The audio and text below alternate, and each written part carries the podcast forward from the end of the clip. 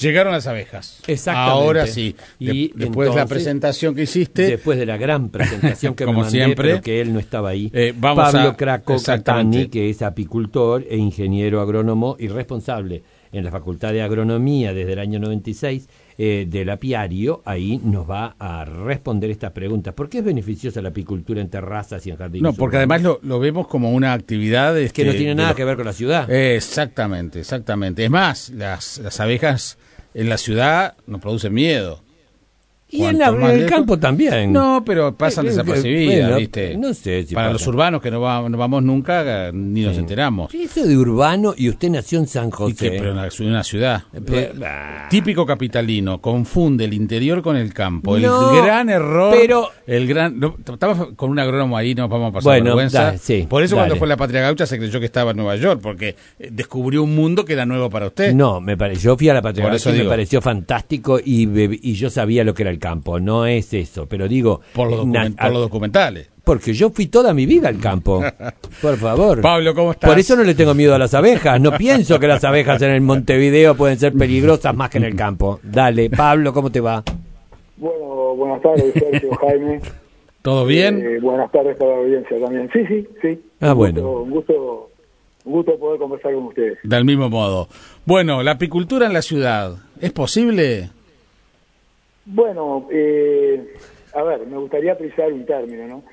Cuando uno habla, separar un poco. A ver. Cuando uno dice apicultura, eh, bueno, es la cría, es el cuidado por parte del hombre, en este caso de las abejas, ¿no? Sí. eh, apis y cultura. Eh, entonces, me gustaría antes primero eh, hacer este comentario. Eh, las abejas están presentes naturalmente en la ciudad. Eh, todos los años eh, la Dirección Nacional de Bomberos recibe llamados de, digámosle, de ayuda, de auxilio. Son derivados los llamados a la Intendencia Municipal de Montevideo la Intendencia deriva a Facultad de Agronomía y a mí me llegan 30, 40 llamadas en cada primavera, verano, eh, por la alarma que genera la presencia de algunos enjambres de abejas en balcones, terrazas, jardines. Entonces, las abejas están presentes naturalmente en la ciudad, eh, a pesar de los seres humanos. Y eso es una muy buena noticia. Es una muy buena noticia porque quiere decir que el aire, que es lo primero que necesitamos los seres vivos para vivir, es de buena calidad, el agua es de buena calidad, y dos cosas más, hay un sustento nutricional variado y abundante para las abejas, si no, no estarían, y hay ciertos lugares, cierta capacidad de hospedarse, que por suerte Montevideo es una ciudad amplia, espaciosa, en donde las abejas se encuentran en diferentes lugares, en jardines, en balcones, en dobles paredes, a veces en lugares indeseados, pero las abejas naturalmente están presentes en la ciudad, aunque no hagamos apicultura. Ahora, si tú me preguntás, eh, ¿es bueno hacer este, apicultura en la ciudad? Bueno, eh, yo creo que tiene un montón de ventajas y algunos problemas a resolver. Bien. Si querés, si querés te detallo alguna de las Sí, ventajas. sí, A claro, ver. claro.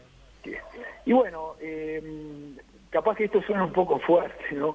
Pero seguramente es en las ciudades en donde mayor diversidad botánica eh, de vegetación tenemos, ¿no? Eh, yo le pido que piensen simplemente en lo siguiente, ¿no? ¿Quién no ha viajado y se ha traído alguna semillita, alguna plantita?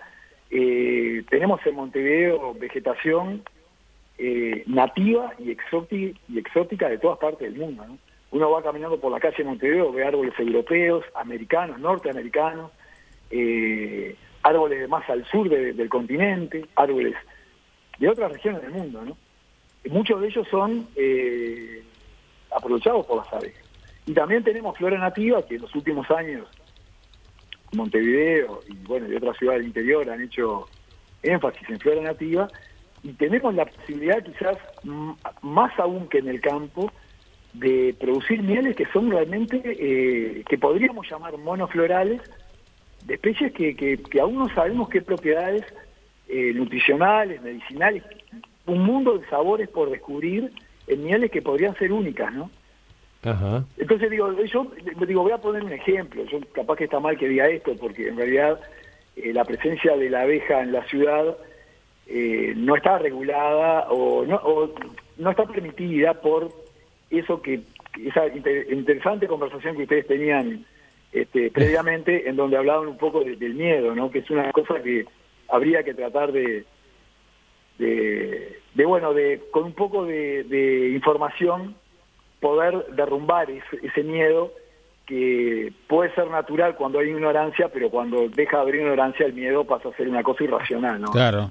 Mm. Entonces, eh, a mí me ha tocado, eh, sin querer, por, por alojar algunos enjambres acá en, en- en el Prado, donde yo vivo, de producir una miel de tilo eh, no y- pero una miel que la gente me, me- me- pedía más, este, Sí. un color diferente, un sabor diferente, y los uruguayos estamos acostumbrados a producir una miel que Sí, se va en tanques de 300 kilos hacia el exterior, exacto. eh, es miel de Uruguay, nada más que miel Nada de Uruguay, más. y podría ser algo tan diferente como en otros países europeos donde la miel es la miel de Sí, la montaña. eh, es fue la lo que yo le dije el otro día cuando la semana hace unas semanas hablábamos justamente con el presidente de la asociación, yo le decía, pero en el Uruguay se produce miel de pino, miel de araucaria, miel de esto, miel de lo otro, porque en el mundo entero hoy no es la miel una cosa monovarietal, tiene otro montón de sabores. Eh, Uruguay está un poco rezagado en ese aspecto. Ah. Lo, quizás, Sergio, la, la buena noticia es que... eh, Que vos tenés miel de tilo, así que ya me quedo, con- que me quedo contento.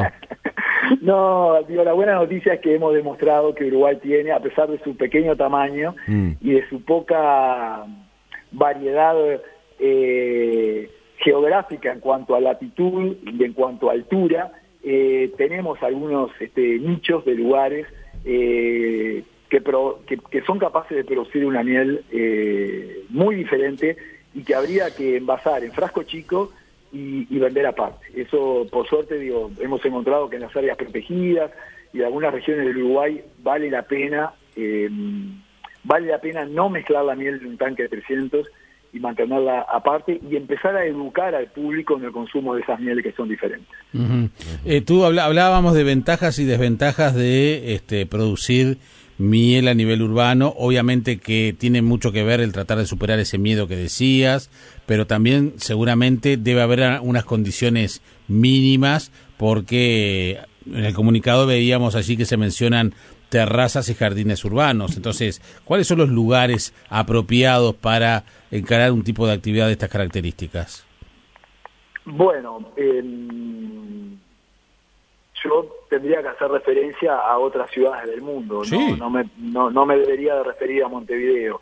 Em, en, en Montreal, por ejemplo, eh, cualquier espacio público que las autoridades municipales hayan otorgado a un apicultor, ese espacio es cercado, eh, estamos hablando de un cerco mínimo, ¿no? Este, hay algún cartel informativo que avisa de la presencia de abejas eh, y hay un, el nombre del apicultor con un teléfono de referencia para poder contactarlo, pero estamos hablando de cosas que, que, digo, no me las contaron ni son fotografías, son cosas que yo pude ver en el parking de un este de un hipermercado, ¿no? Este, o sea, a nivel del suelo y en un lugar donde circula mucha gente. Eh, a nivel de azoteas, tengo entendido que muchas eh, ciudades europeas, a nivel de, jardines, en muchas ciudades europeas. Eh, yo creo que Montevideo es una ciudad que por la vegetación que tiene, eh, el clima que tiene y los espacios que tiene, eh, podría tener varios lugares donde, donde no apostar a la cantidad, sino a, a, pequeños grupos de abejas, a pequeñas este, cantidad de colonias en cada lugar, para no generar ese esa sensación de, de pánico, de miedo, o que, que, a veces la gente puede tener, ¿no? Pero yo te diría que pensando así, mirando el mapa de Montevideo desde arriba, tú pensás en lo que es el Prado, lo que es el Parque de los Aliados, lo que sí. es el Parque Rivera, mm. lo que es Punta Carretas, eh, hay, hay lugares, hay el cerro, este, hay lugares eh, públicos amplios en donde se podría perfectamente instalar, no grandes apiarios, acá no, no tenemos que pensar en, escala, tenemos que pensar en, calidad más que en cantidad, donde bueno, podrían ser lugares hasta hasta, hasta, de visita de, de, liceos o escuelas para, para que ya la gente del medio urbano, como decían ustedes, se vaya educando, este, sin esa, yo creo que es una falsa dicotomía, es un falso enfrentamiento, eso del hombre del campo, el hombre de la ciudad, eh, somos todos uruguayos y, bueno, y, ¿Y, de dónde, de dónde viene ese temor? Bueno, eh, la abeja este, tiene veneno, la abeja ah, se defiende cuando es agredida, cuando siente que, que, su tesoro, que su tesoro son las reservas, las reservas que le permiten pasar el invierno o las épocas de falta de alimento, eh, bueno, la abeja tiene una reacción de una reacción defensiva, es normal en la abeja, eh, eh, digo, lamentablemente hay este, películas este, de Hollywood que, que, no han ayudado mucho, ¿no? Que las han demonizado las abejas. Eh, abejas asesinas, eh, ese tipo de, de, filmación que se le atribuyen cualidades que son más del ser humano a, un insecto, ¿no? es cierto que América llegó en el año 1956, producto de un error científico, la abeja africana, no es que la abeja africana sea mala o sea más agresiva, hay algo que se llama vigor híbrido, entonces el encuentro de dos líneas que se mantuvieron separadas durante mucho tiempo eh, produce una abeja con mayor vigor híbrido, que también es, bueno para la abeja, pero que tiene una reacción, una reacción defensiva eh, mayor a lo normal. Y el apicultor eh, hoy en Uruguay no trabaja como los apicultores canadienses o americanos, eh, prácticamente sin guantes eh, o de manga corta con apenas un tul sobre, sobre el rostro, ¿no? ¿verdad? Este, el apicultor acá en Uruguay se tiene que equipar un poquito mejor. En Brasil eh, el problema fue muy grande y hoy la apicultura en Brasil está teniendo un empuje muy grande y han encontrado formas, alejando las colmenas, poniendo menos densidad, trabajando con un poco más de humo, han encontrado formas de, pasar a ser, este, bueno, el primer exportador de, miel de acá de, de América, superando incluso Argentina, ¿no? Eh, dos, dos consultas muy, muy mm, eh, eh, concretas, quiero decir, este, y, muy poco espirituosas. ¿Es caro tener algunas colonias en algún, en algún espacio que uno pueda tener? ¿Es caro? Y segundo, ¿es rentable? ¿Es un buen negocio? Bueno, eh, muy buenas preguntas. Este, es una pregunta que muchos estudiantes me hacen en el curso. Eh, mira, yo una, una, una pregunta que hago a los estudiantes todos los años es, eh, son estudiantes de agronomía, ¿no? Pero creo que es una pregunta que se la puedo hacer a cualquier uruguayo y yo ya sé de antemano la respuesta. te pregunto a ti, Sergio, o a ti, Jaime, ¿a ustedes les gustaría tener una estancia de 2.800, 3.000 hectáreas? Y obvio, ¿quién te va a decir que no? Ah, me encantaría. Cuando tú tenés una colmena, la capacidad de exploración de tus abejas, una colmena ocupa un punto, ¿no verdad? O sea, estamos hablando de un espacio de un metro cuadrado.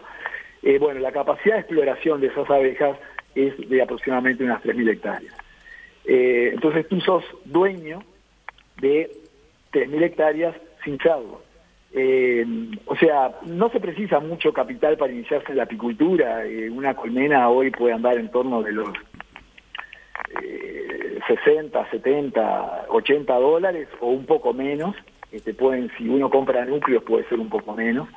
Es, es, es, muy fácil iniciarse en la apicultura y tiene la gran ventaja, que a su vez es una desventaja, de no necesitar ser dueño de tierra para hacer esta producción, que es una producción agropecuaria. ¿no? Claro, ¿Cuál, es ¿Cuál es la desventaja? que si bien tú estás explotando eh, los recursos florales que hay en 3.000 hectáreas a la redonda, tú no tomas las decisiones de lo que está pasando en esas 3.000 hectáreas a la redonda. Por ejemplo, tú no tomas la decisión de aplicar un insecticida o no aplicarlo. Y ahí es donde los apicultores a veces empiezan a chocar con, este, bueno, lamentablemente con colegas míos, este, donde a mí a veces este, paso al otro lado del mostrador, me pongo del lado de agrónomo y bueno, a veces los agrónomos, este, a veces estamos empujados por un sistema de producción que, que no es el que nosotros deseemos, pero a veces son paquetes tecnológicos que, que muchas veces, bueno, este, tienen una lógica, y ahí paso a la parte de rentabilidad que te empuja y, y, bueno, y pasás a ser un poco dependiente de eso. Sí, pero estaba pensando que eh, capaz que en una de esas, no sé, es un disparate seguramente lo que diga, pero eh, si ponerle que nosotros este, ponemos acá en el jardín interno de la radio, ponemos un, par de colmenas, sí. ¿no? Si ya que ocupan tan poco espacio, perfectamente.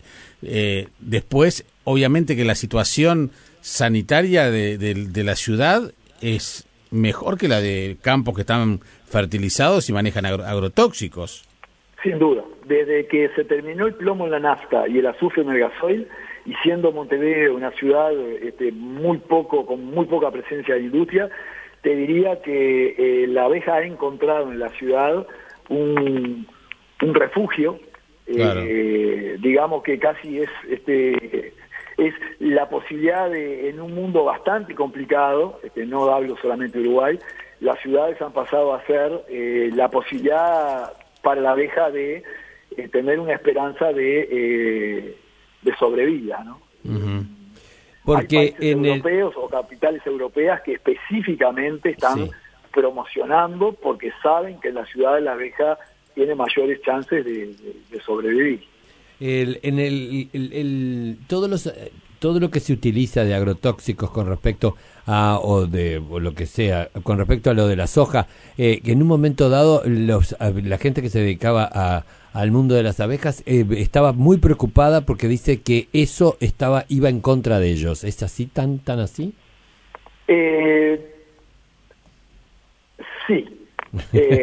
sí, como, como, no, no, Sergio, Jaime, a ver, yo fui productor de soja en las mismas tierras donde tengo mis colmenas. Entonces, eh, y sé perfectamente que pueden ser cosas eh, compatibles. Eh, el tema es que los productores de soja no son apicultores y los apicultores no son productores de soja. Si tú usas ambas cosas, encontrar la forma de sacrificar un poquito de ambas. en este caso lo que habría que sacrificar es un poquito el rendimiento de, de la soja de la soja, mm. pero, eh, pero no solamente ganás en, en, la parte apícola, ganás en ambiente. El tema que a veces este, el, gran empresario sojero, eh, y lo digo con todo respeto, yo no, no, no quiero ser peyorativo con, con la gente que trabaja en la soja, como apicultor soy consciente que hay más camioneros moviendo soja en Uruguay que apicultores. Seguro. Nos dicen pero, pero me parece que eh, ambas cosas podrían convivir mm. perfectamente si se hicieran las cosas un poquito diferentes. Nos dice un oyente, eh, estuve en la isla de Pascua y el glifosato se vende en, en bidones en las ferreterías del pueblo. Se morían las abejas, dice el 055. ¿Ese es el ingeniero Pablo Craco? Si es así, mandar un abrazo de un pitinguero, Mario. No puedo creer, güey. es un, compañero de un compañero un, rival entre comillas de fútbol. ah, mira vos, por dónde venía la mano. Eh, un bueno, amigo, un amigo. Aquí hay un oyente, el 171, que nos quiere mandar una, una foto que dice que tiene colmena, tiene una colmena, pero bueno, no lo puede mandar por el mensaje de texto de la radio, pero, pero bueno, este, la verdad que no, que, quizás no es tan descabellado lo que a, priori podía llegar a sonar, Pablo, ¿no? El hecho de que capaz que alguien pueda tener eh, un, un, un, espacio para poder este, generar algo de, un par de colmenas. Después de eso, ¿cómo no, no es descabellado. Creo que acá lo que tiene que primar es el sentido común y la buena densidad.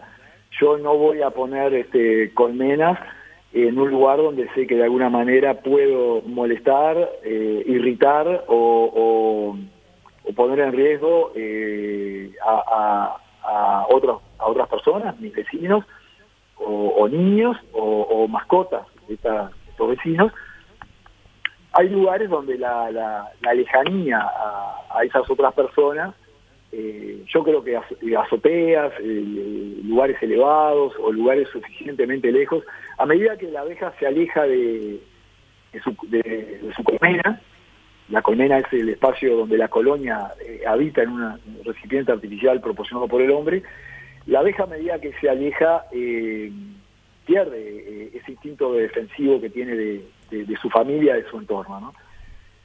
Y también una cosa que aprovecho la oportunidad este, es cuando las personas vean un enjambre, que es un grupo de abejas que se posa, muy bullicioso, zumba mucho, puede provocar cierto temor.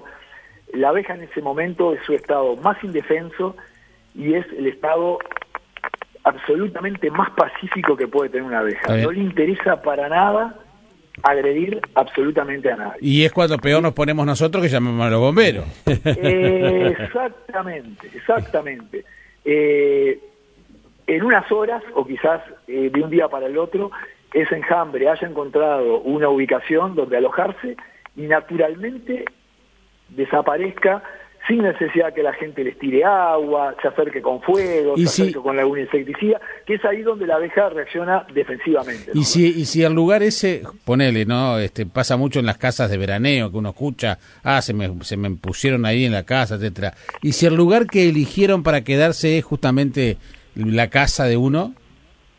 Bueno, eh se pueden contactar con este, con la Sociedad de Apicultores del Uruguay, ustedes han entrevistado al presidente hace poco, eh, se pueden contactar con la Facultad de Agronomía, yo ya digo, este, a mi edad ya estoy saliendo de la adolescencia, entonces me estoy un poco alejando de ese tipo de tareas, pero le, le, paso ese ese contacto a, algunos de mis alumnos que se están iniciando y es un servicio que que apicultores jóvenes que recién empieza o algún apicultor ya más experiente, es un servicio que se da porque, bueno, se, se conserva eh, a la abeja este, con vida, se cuida ese, esa colonia de, insectos que tan beneficiosa es, y el apicultor se lleva a una posible unidad productiva en caso de poder salvarla. Yo creo que el último recurso sería este, envenenarlas o este, destruirlas de alguna otra manera. Yo lo dejaría como una última opción, ¿verdad?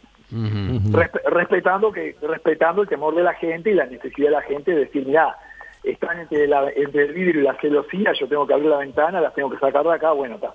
Eh, entiendo que, que, bueno, que hay cosas que no, que bueno, que, que por sentido común, bueno, hay que retirarlas del, del lugar. ¿La presencia de ellas es básicamente en la primavera y el verano? Ahí es donde aparecen los enjambres porque es donde empieza a haber un, excedente de, comida, las temperaturas super, eh, ya mayores, ya más elevadas, permiten que el balance entre lo que entra a la colmena y lo que se consume para mantener la, homeostasis del nido, este, bueno, ahí genera un plus alimenticio que la forma de reproducción que tiene la abeja es esa migración de la reina vieja con un grupo de obreras este, para instalarse en otro lado, en el, en el antiguo lugar que era una reina joven, una reina virgen, que después sale a fecundarse, y ahí es donde este, naturalmente la abeja se, se, multiplica. Entonces, la respuesta es sí, en primavera y verano es más frecuente verlos. Eh, no quita que en otoño pueda aparecer alguno también. Decime, ¿y hay diferentes familias? Porque dijiste abejas africanas que migraron, bueno, por X motivo a los Estados Unidos y... Eh, es decir, que hay eh, en cada continente hay diferentes eh, familias de, de, abejas. Sí, eh, a ver, la, la, abeja tiene una historia milenaria. Las abejas comienza hace unos 10 millones de años Seguro, exacto. Digamos, digamos que hace 6 millones de años atrás, dos grupos principales se separan, este, Apis cerana emigra hacia lo que es China, Japón y la península de Corea. Eh, Apis mellifera emigra hacia el oeste y entra por el oeste, por Rusia a Europa y por Arabia a, lo que es este, África, ¿no?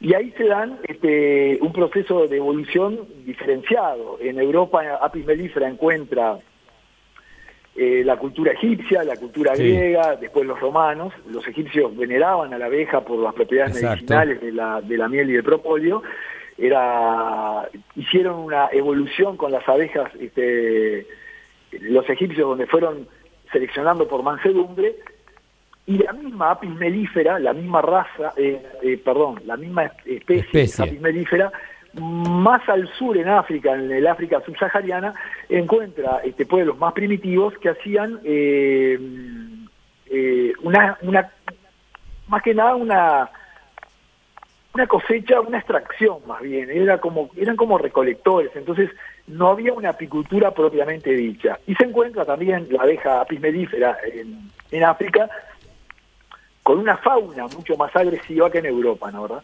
Por lo tanto, en Europa este, y en el norte de África, eh, la abeja se encuentra con un proceso de selección por mansedumbre y naturalmente, esto es, Darwin, es eh, teoría de la evolución eh, pura y lisa, se encuentra que aquellas abejas más agresivas, que tienen más capacidad de defenderse, son las que van sobreviviendo porque se encuentran con una alta presión por este, los nativos, este, las diferentes tribus y, una fauna mucho más agresiva para con ellas, ¿no? Entonces, naturalmente se da, pero no dejan de ser apis melífera, o sea, te respondo la pregunta. De Europa hoy tenemos apis melífera ligústica, apis melífera melífera o cárnica, que son razas de apis melífera, y de África tenemos apis melífera escutelata, adamsoni u otras razas dentro de apis melífera que tienen un comportamiento un poquito más defensivo. pero, eh, pero sí, eh, y en el resto de los continentes que no mencioné, que es toda América y Oceanía, es el europeo el que lleva la, la abeja y eh, son apis melífera, ¿no? ¿verdad? es la, abeja europea. Igual no te preocupes que Puglia ya estaba presente cuando hace 6 millones de años se separaron esas abejas, así que no hay problema. Escúchame, mira qué divertido, mira cortito, divertido, algunos mensajes de oyentes, no tenemos, no tenemos mucho tiempo. Dice, en el 83 me traje un enjambre en el ómnibus, de canelones a las piedras, aún estaría preso si se hubiera escapado alguna. Después otro dice, vivo en Salinas, amo las abejas, me entristece ver muchas moribundas, no sé el motivo. Después fuera del Museo de Ámsterdam hay, restaurantes, y está lleno de abejas y no hacen nada. Eh, otro dice, conozco una familia de cuatro hijos estudiando algunos en Montevideo que viven como clase media de la apicultura, dice Rosario. Eh, y una pregunta última, Pablo. Dice, en la ciudad las abejas, ¿no les afectan las antenas o las señales electromagnéticas? Bueno, eh, no sabría responderte esa pregunta. Eh, hace muchos años me encontré con una colega, este, Elena Patrón, una muy buena ingeniera agrónoma, apicultora también ella, y me hizo un comentario que en el momento, mm, yo mucho más joven, eh, lo tomé con cierto con cierta cautela, ¿no? Ella me decía que era que no era radomante, o sea, ella no tiene la capacidad de encontrar agua, pero sí tenía cierta capacidad de radiestesia y ella ubicaba las colmenas suyas en aquellos lugares donde, em, donde la radiestesia le indicaba que, este, que podía colocar las colmenas. Em, sin duda la abeja tiene un sistema, vamos a decir un GPS, pero un GPS apícola, de orientación, seguían por el sol, pero también tienen este, un sistema de orientación que puede estar afectado por el, por el magnetismo. Y muchos años más tarde, eh, una observación casual me llevó a ver que, y esto incluso he hablado con la gente de Facultad de Ingeniería, a ver si me ayudan a medirlo con instrumentos, este, el, hombre, bueno, tiene los sentidos que tiene y para los sentidos que no tiene, eh, tiene la inteligencia para generar instrumentos, ¿no? Casualmente empiezo a constatar que aquellas colmenas que están muy próximas a hormigueros eh, tienen un, muy buen desarrollo. Está claro. Eh, ¿Qué tiene que ver una cosa con la otra? La hormiga también es un himenóptero, también es un himenóptero social, como es la abeja, forma colonias y vive en una forma de superorganismo como las abejas, pero la hormiga elige el lugar donde poner el hormiguero.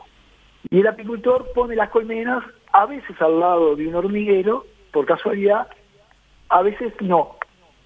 Aquellas colmenas que están cerca de un hormiguero, nunca me fue mal con ellas.